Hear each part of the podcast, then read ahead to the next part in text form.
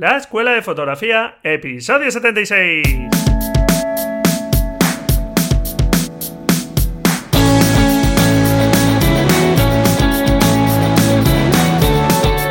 Que son mis ojos, mi tesoro, que es mi Dios, la libertad. Mi ley veratonito del mundo, mi única patria, amar. Hola, ¿qué tal? Bienvenido a este nuevo episodio del podcast La Escuela de Fotografía un podcast para aprender fotografía y hacerlo de la forma más sencilla y más amena posible. Mi nombre es Braulio Moreno y me gustaría transmitirte mi pasión por este estupendo medio de expresión que es la fotografía. Me gustaría que lo antes posible domines la técnica, domines tu cámara lo suficientemente bien como para que no sea un problema para ti a la hora de capturar y ya que te centres en lo más importante que es conseguir esas imágenes que andas buscando y poco a poco sabes que te aconsejo que es bueno ir pensando qué fotografía queremos conseguir para que efectivamente no vayas al azar, sino que ya busques con intención las buenas fotografías. Muy bien, pues nos acercamos a una época vacacional donde todos viajamos más, ¿verdad? Y hoy quiero hablarte de unos momentos de luz que son propicios para obtener buenas fotografías. Digamos que acompañan a que puedas obtener o te van a facilitar esas buenas fotografías.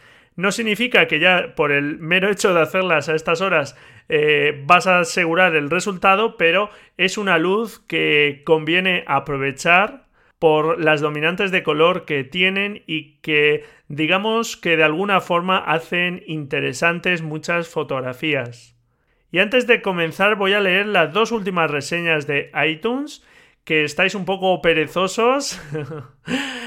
Sabes que llevo un tiempo pues eh, pidiéndote esa valoración y esa reseña en iTunes para que este programa pueda ser un poco más visible te pido ese par de minutillos de tu tiempo y en deimagen.com barra iTunes puedes ver un tutorial por si acaso no sabes bien cómo hacerlo. No es que sea complicado, pero la verdad es que la gente de Apple tampoco es que lo ponga tan tan sencillo. Y bueno, pues las dos últimas reseñas, una es de Tinatividad y como título de la reseña indica la fotografía como una aventura apasionada. Qué título más guay, oye.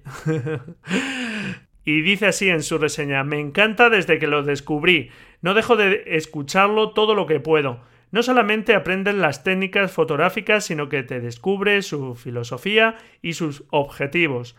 Alegre y ameno, te enseña a pensar. Disfruto y aprendo, no os lo perdáis. Bueno, pues muchísimas gracias, Tinatividad, por esta estupenda reseña y tus 5 estrellas. Y la última es de Juanjo Alcudia, también de 5 estrellas, con título Enhorabuena por tu trabajo. Y me dice así, aprendo mucho con tu trabajo, no te canses nunca. Pues muchísimas gracias Juanjo y ojalá, es cierto que no me canse nunca. La verdad es que lo disfruto mucho. Voy un poco liado y atareado, pero intento sacar estos dos episodios semanales y esta semana no sé si te habrás dado cuenta, supongo que sí, pues el martes no hubo episodio y bueno, pues el primer episodio de la semana se va a publicar hoy jueves, pero como mi intención es publicar dos a la semana, mañana, viernes, va a haber otro episodio de la Escuela de Fotografía con una entrevista. Y aunque se amontonen un poco al final de semana, ¿qué le vamos a hacer? Ahí quedan estos dos episodios. Y bueno, pues ¿A qué estás esperando para dejarme tu reseña? Venga, te pido ese par de minutillos, ¿de acuerdo? Para que, bueno, pues le demos un pequeño empujón de visibilidad a este programa. Te lo agradezco enormemente. Y por supuesto, pues también aquellos que me escucháis a través de iVoox con vuestros comentarios y vuestros me gusta, cómo no. Bueno, y antes de empezar, vamos con esa cita que vengo comentando en los últimos episodios sobre algún fotógrafo conocido. Y en este caso le toca a Robert Fran, este gran fotoperiodista, este reportero gráfico, y dice así, No hace falta recurrir a trucos para hacer fotos. No tienes que hacer posar a nadie ante la cámara. Las fotos están ahí, esperando que las hagas. La verdad es la mejor fotografía, la mejor propaganda. Bueno, pues como nos dice Robert Capa, las fotos están ahí, esperando que las hagamos Así que no pongas excusa de que vives en un sitio que no tiene nada bonito, porque seguro que hay buenas fotografías en todos los lugares. Solo hay que mirar con los ojos apropiados. Y bueno, pues vamos a comenzar con el episodio. Como te decía, pues hoy te quiero hablar de esos momentos de luz del día que se pueden obtener estupendas fotografías porque la luz tiene unas dominantes de color muy acentuadas y es algo que puede darle interés a nuestras fotografías. Son las conocidas como horas mágicas. Como fotógrafo, como sabes, pues nuestra materia prima es la luz y en estas horas mágicas que se producen al amanecer y al atardecer, pues como te estoy diciendo, la luz tiene una dominantes de color que la hacen especialmente atractiva. Estas horas mágicas son la hora dorada y la hora azul. La hora dorada se llama así porque la luz tiene una componente de color cálida que seguro que identificas fácilmente con los atardeceres, aunque también nos la encontramos en los amaneceres. Y la hora azul pues corresponde a una luz que al contrario tiene una dominante de color fría y hace que el cielo aparezca de ese color, con un color muy azulado. ¿Cuándo se producen estas horas mágicas? Pues realmente, como te estoy diciendo, en los crepúsculos, al amanecer y al atardecer, y al amanecer, después de la noche cerrada, pues se empieza a ver algo ya de claridad, comienza ese crepúsculo y ese crepúsculo inicial se conoce como crepúsculo náutico, donde ya se empieza a ver un pelín de claridad, digamos, y conforme va ascendiendo el Sol, aunque bueno, sabemos que el Sol no es que ascienda, sino que es la rotación de la Tierra, naturalmente, pues conforme se va acercando el Sol al horizonte, poco a poco vamos teniendo más claridad. Y si del negro en la noche hemos pasado a colores oscuros pero ya más claros con el crepúsculo náutico, pues después de este crepúsculo náutico se empieza a ver un cielo bastante azulado que correspondería a esa hora azul y poco a poco ese cielo se va como calentando, van apareciendo colores amarillos, anaranjados, que correspondería cuando ya el sol está muy próximo a salir, que sería la hora dorada, que dura hasta que sale el sol y durante un tiempo después hasta que, bueno, hasta que pierde ya esa componente tan cálida y digamos ya estamos a plena luz del día. En el atardecer, pues es justo lo contrario. Digamos que el sol se va acercando al horizonte y es cuando llega primero esa hora dorada, se va escondiendo poco a poco, poco a poco hasta que ya se esconde completamente, pero seguimos teniendo un cielo bastante anaranjado y seguidamente ese cielo se enfría rápidamente y aparecen esos azules que están bastante saturados en el cielo, sería esa hora azul y seguidamente pues esos tonos azulados se van apagando también y se van oscureciendo, llegaría ese crepúsculo náutico hasta que poco a poco pues llega la noche. Y bien, pero ¿cuándo son concretamente esas horas de luz especiales? Pues depende de la estación del año, depende de dónde estemos, en qué parte de la superficie terrestre, el momento de la hora dorada ya sabemos que es ese momento justo antes de que el sol se oculte hasta que se acaba de ocultar. Después vendría la hora azul y ya después el crepúsculo náutico. Entonces, ahora que eh, están en España alargándose los días y que tenemos muchas horas de luz, pues estas horas al atardecer son más tardías y al amanecer son también pues a una hora más temprana.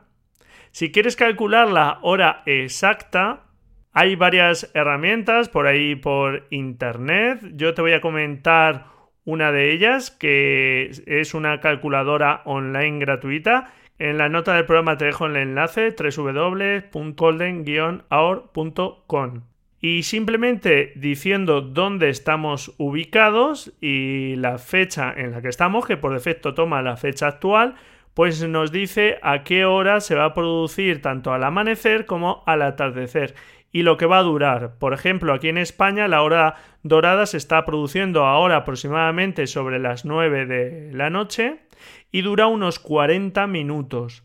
La hora azul sería justo después, aproximadamente hasta las 10, 10 y algo sería la hora azul y a partir de esa hora empezaría el crepúsculo náutico que también tiene pues, esa componente azulada pero que poco a poco se va apagando porque nos vamos adentrando en la noche.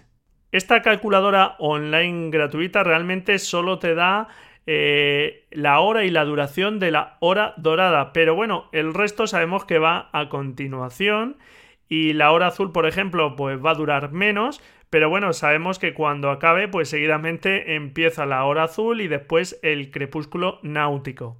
Y para tu teléfono móvil, pues también existen distintas aplicaciones que te ayudan a calcular estas horas mágicas cuándo se producen y cuánto duran. Yo te voy a aconsejar la famosa aplicación muy potente y que te va a servir luego para un montón de cosas, Photopills, que además es una aplicación española. No es que sea especialmente barata, pero la verdad es que es muy potente y es, creo, una estupenda inversión. Para Android tiene un precio de 10 euros y para Apple, para iOS, tiene un precio de 11 euros, pero como te digo, sobre todo si te gusta, por ejemplo, la fotografía de paisaje o la fotografía nocturna y quieres eh, saber cuándo se producen esos momentos especiales, quieres ver cuándo va a salir el sol, por dónde se va a ocultar, guardar localizaciones, ver por dónde aparece la Vía Láctea, en fin, infinidad de cosas, pues creo que es una buena inversión. Bien, pues, ¿cómo podemos utilizar la hora dorada? Pues si el Sol todavía no se ha ocultado, está en una posición baja, provoca sombras muy largas, que bueno, pues son este tipo de fotografías que vemos con unas sombras muy largas, lo cual pues puedes aprovechar en tus fotografías para meterlas en tu encuadre y bueno, pues por ejemplo, eh, no mostrar una persona, sino mostrar sus sombras y sugerir pues la presencia de esas personas, etcétera, ¿de acuerdo? También en este momento que el sol está muy bajo, pues se puede utilizar para meter esos rayos de sol que aparecen entre edificios o que puedes hacer que aparezcan entre una persona, etcétera, ¿de acuerdo? También puede ser interesante ese momento de luz. Si el sol se ha ocultado ya, se acaba de ocultar y está el cielo muy anaranjado, seguimos en esa hora dorada, pues la luz es suave y difusa y es una luz, la verdad, bastante favorecedora, por ejemplo, para paisaje y para retrato. En estos momentos, en la hora dorada, realmente es un buen momento para hacer unos contraluces ahí muy chulos, muy espectaculares. Y si exponemos en esos contraluces que las zonas iluminadas pues están en el cielo y lo que tenemos delante está a oscuras, no tiene iluminación y por eso es ese contraluz. Si exponemos para las zonas iluminadas, para ese cielo, lo que vamos a conseguir son siluetas que las personas, los edificios, eh, los sujetos que aparezcan en nuestra fotografía, pues pierdan todo el detalle, aparezcan oscuros y el cielo pues aparezca muy anaranjado. Este tipo de fotografías nos llaman mucho la atención porque estamos reduciendo la información de esas figuras a simplemente siluetas, con lo cual la interpretación es más sencilla y también más sugerente. Sin embargo, si expones para las zonas que están poco iluminadas, lo que vamos a hacer es cargarnos en parte pues esos naranjas, digamos, tan saturados estamos como sobreexponiendo el cielo, con lo cual pues va a, ganar, va a perder un poco de impacto, pero sí es verdad que vamos a conseguir que la imagen, el sujeto ya no aparezca totalmente oscuro y puede hacer que le inunde un poco la luz, esa sensación para inundar un poco como que se inunda de luz, que puede ser un efecto también bonito. En la nota del programa te dejo el enlace al artículo del blog donde vas a ver varios ejemplos de este tipo de fotografías que se pueden obtener en estas horas mágicas y donde también te voy a dejar el enlace para que te descargues a unas acciones de Photoshop para potenciar estos efectos vía Photoshop. Si quieres, digamos, potenciar más ese efecto de la hora dorada o la hora azul. Y un último consejo es que si vas a fotografiar para las zonas que están menos iluminadas, seguramente vas a tener que alargar la exposición si no quieres subir mucho el ISO y no es mala recomendación o puede serte útil tener un trípode por si eso, efectivamente quieres alargar un poco la exposición y no tener que estar tirando de ISO, ¿de acuerdo? Y algo también que puedes utilizar es reflectores para rellenar partes de una escena en esos contraluces. Por ejemplo, en un retrato, pues, pues el uso de un reflector que refleje la luz que proviene de la parte trasera de la escena y rellene eh, esa parte que no está iluminada, con la luz que hay en la escena, pues es una luz que se integra muy bien y queda de una forma muy natural en la escena. Y también podemos intentar aportar esa luz con un flash externo, por ejemplo, que también es un bonito efecto. Y una vez que ha pasado ese momento y llegamos a la hora azul, pues realmente eh, se van perdiendo esos colores cálidos y aparecen esos tonos fríos azulados en el cielo de un color muy intenso, la temperatura del color ya baja, digamos, eh, de ese cálido a una temperatura fría.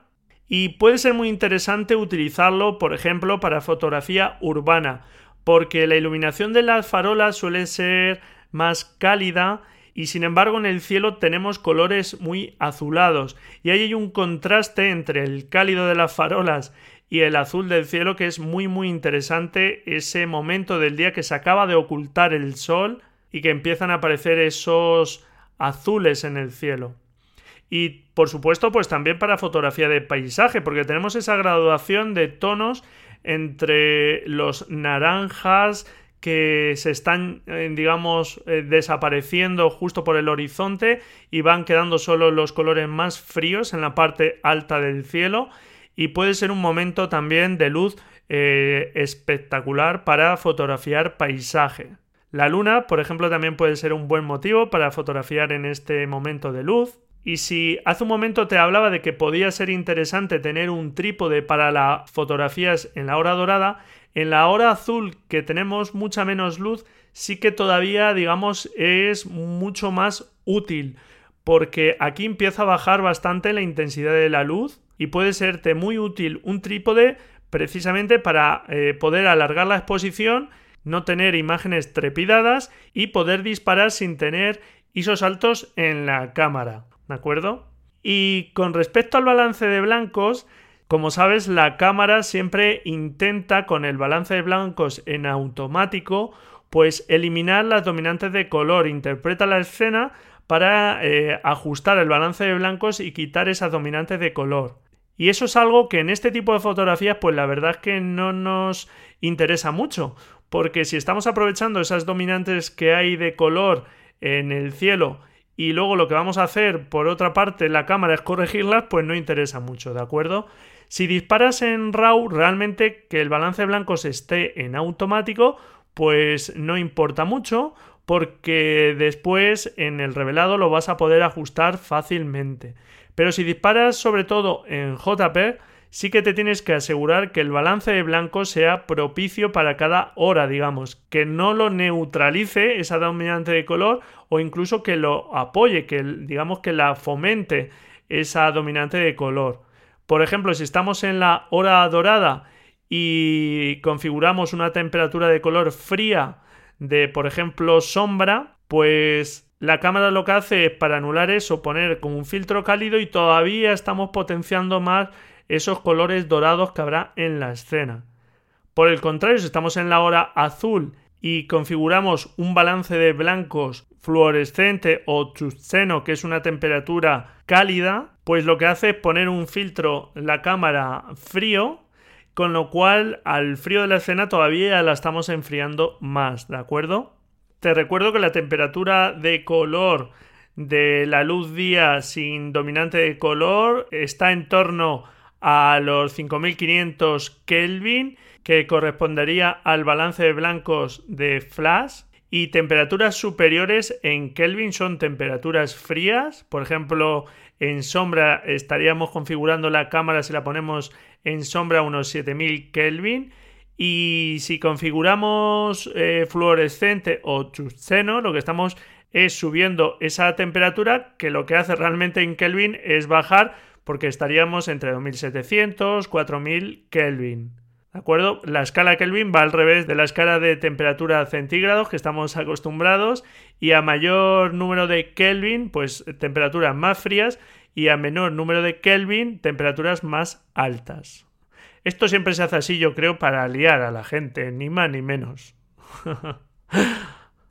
y también otra cosa que tienes que saber de estas horas mágicas es que realmente, aunque se le digan horas mágicas, serían momentos porque dependiendo, como te estaba diciendo, de la época del año y de tu situación geográfica, pues pueden ser más o menos extensas, durar desde minutos hasta horas. Y también otra cosa que influye es que también dependen de las condiciones atmosféricas que, que existan. Depende también de si hay bruma, de si hay niebla. Todo eso naturalmente afecta a que realmente a que se vea más esta hora azul y esta hora dorada que estamos comentando. Y en los amaneceres no sé exactamente por qué razón, pero sí es cierto que estas horas, eh, tanto la hora azul como la hora dorada, pues cuesta un poquito más eh, verlas. Aunque bueno, puede que también tenga algo que ver que a todos nos cuesta un poco más madrugar, ¿verdad? Cuando sale algo así al respecto, me acuerdo de una cita que leí en algún sitio y no recuerdo ni siquiera tampoco de quién era, que decía que los amaneceres serían aún más bonitos si no fueran a horas tan intempestivas. Desde luego podrían ser un poquito más tarde y así tendríamos más en nuestras fotografías. Que por cierto, mira, eso me hace acordarme de que se me había olvidado comentar al principio del episodio que está abierto el reto 15 precisamente sobre amaneceres y atardeceres. Así que nada, con la explicación de este episodio, espero que ya no te falten motivos para participar. Bueno, sea como sea, espero que tanto si viajas como si no viajas, aproveches estas horas de luz, esa luz cálida de la hora dorada, para contarnos lo que quieras en tus fotografías, para esos bonitos contraluces y esa hora azul para esas fotografías urbanas que desde luego pues le da otro aire a la fotografía. Esa saturación de colores que se puede lograr le da un aspecto, bueno, pues muy interesante a las fotografías. Así que son horas de luz que tienes que conocer y que tienes que usar para tus fotografías. Y bueno, pues vamos con la agenda visual.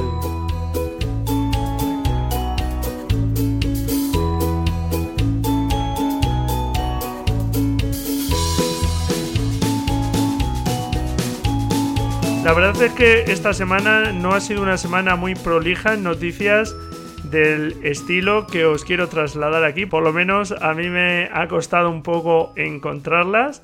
Pero bueno, os voy a comentar alguna de ellas, de las que sí que me han parecido interesantes. Una de ellas es la colección de unos fascículos de El País con motivo del 20 aniversario de Foto España. Una colección de 20 fascículos titulada Esenciales de la fotografía española y donde pues aparecen los fotógrafos españoles más destacados Fotógrafos tanto clásicos como actuales, por ejemplo, como Chema Madoff, Alberto García Lís, Isabel Muñoz, John Foncuberta, Cristina García Rodero, José Ortiz Echagüe. Es una colección que tiene muy buena pinta y que sale cada domingo Ya está a la venta los tres primeros fascículos. Tienen el precio de 6,95 euros cada uno, pero hay que sumarle el precio también del número del periódico El País, que al ser domingo, si no me equivoco, es un precio de 2,80, o sea que casi otros 3 euros, con lo cual, pues cada fascículo se nos va a 10 euros, que multiplicado por 20 fascículos nos vamos a 200 euros. Pero bueno, me parece una colección muy interesante, que la verdad es que yo todavía no he podido echarle el ojo, pero al menos comparé el primer fascículo de ese fotógrafo que tanto me gusta a mí, que tanto me apasiona, Chema Madoz. Y bueno, pues si este libro me gusta y me parece interesante, la forma en la que abordan el tratamiento de cada fotógrafo, pues eh, seguramente me iré haciendo con ella. Otra noticia que he conocido a través de DNG Photo Magazine es que la empresa Kodak ahora va a sacar también unas tabletas junto a la empresa tecnológica Archos. Y bueno, pues me ha parecido interesante comentar esta apuesta ahora de Kodak, que me parece otra de las pruebas que vuelve a hacer Kodak para reinventarse una compañía que forma parte de la historia de la fotografía, desde aquellas cámaras que revolucionaron la historia de la fotografía, las primeras Kodak Brownie, ideadas por el creador de la marca, George Eastman, allá a finales del siglo XIX, y que cambiaron la fotografía con el lema Usted haga la fotografía que nosotros nos encargamos del resto, introduciendo pues el uso del carrete fotográfico que se enviaban al laboratorio y bueno pues te devolvían la cámara ya con las fotografías reveladas. No había que portar con grandes cámaras con procesos de revelado complejos que solo estaban en manos de los profesionales que se dedicaban entonces a la fotografía. Y digamos que George Eastman democratizó la fotografía de igual forma que ahora podríamos hacer un símil y compararla con el cambio que ha supuesto la fotografía digital para todo lo que es la creación de fotografías, la facilidad que ahora permite la fotografía digital pues creo que tiene mucho que ver con ese cambio que supusieron esas Kodak Brownie a principios del siglo XX en la fotografía, que hubo un antes y un después, pero tanto antes como ahora, aunque se produzcan muchas fotografías, seguramente la buena fotografía siguen en manos de quien se preocupa por conseguir buenas imágenes. Y sí es cierto que es mucho más fácil, pero eso no hace que seamos mejores fotógrafos. Y esta noticia de Kodak, pues la he comentado más que nada para hablar de este tema, de estas primeras cámaras Kodak Browning y la revolución que supusieron. Y bueno, pues verdaderamente esta iniciativa ahora de las tabletas no es ni más ni menos que otra iniciativa de esta empresa que por desgracia en 2012 pues fue a la bancarrota y desde entonces, y bueno, previamente ya, pues venía dando tumbos sin saber un poco hacia dónde ir. Y es una pena que una empresa mítica en la fotografía pues se encuentre en este estado y bueno, pues ojalá encarrile ese rumbo Kodak porque es una de esas compañías que sería una lástima que bueno, pues desapareciesen por la historia que tiene detrás, ¿no? Y la última noticia que te quiero comentar es el Congreso de Fotografía Nocturna de España, el E-Night, organizado por Mario Rubio. Y como sabes, pues yo te aconsejo que visites eventos de fotografía y este congreso, si te gusta la fotografía nocturna, pues es un evento que te puede resultar muy interesante porque se dan muchas ponencias. Se realiza en Alcobendas durante todo el sábado y por la noche hay distintos talleres. Hasta el año pasado era gratuito, pero supongo que en esta edición pues Mario Rubio ha querido darle un plus de calidad y verdaderamente un evento gratuito pues al final es dedicación de la gente y es difícil de mantener. Y bueno, pues tiene un coste de 59 euros si compras ahora la entrada, todavía llegas a tiempo. Y tienes charlas durante todo el día de grandísimos fotógrafos de fotografía nocturna en España Y por la noche, como te digo, hay hasta 9 talleres, que eso sí tienen un coste aparte de 40 euros cada uno de ellos, eh, si te interesa participar en alguno de ellos. Y sea como sea, pues es un congreso interesante y aunque tenga un coste, pues eh, creo que merece la pena si te gusta la fotografía nocturna porque puedes asistir a ponencias de grandísimos fotógrafos, como te digo, de fotografía nocturna y adquirir un estupendo conocimiento. En las notas del programa te dejo el enlace a la web del Congreso, congreso-inite.com, donde vas a encontrar toda la información del evento. Y nada, pues hasta aquí este episodio, espero que te haya gustado, que busques esas horas de luz que ahora que son muy largos los días, pues son más largas estas horas y que intentes fotografiar aprovechando las cualidades de estos momentos de luz. Seguro que puedes obtener estupendas fotografías. Encantado como no si me dejas tu valoración y tu reseña en iTunes. Como te comentaba al principio del episodio, tu me gusta y tus comentarios en iVoox. Muchísimas gracias por estar ahí, al otro lado, felices fotografías y nos escuchamos mañana, si tú quieres, claro. Adiós.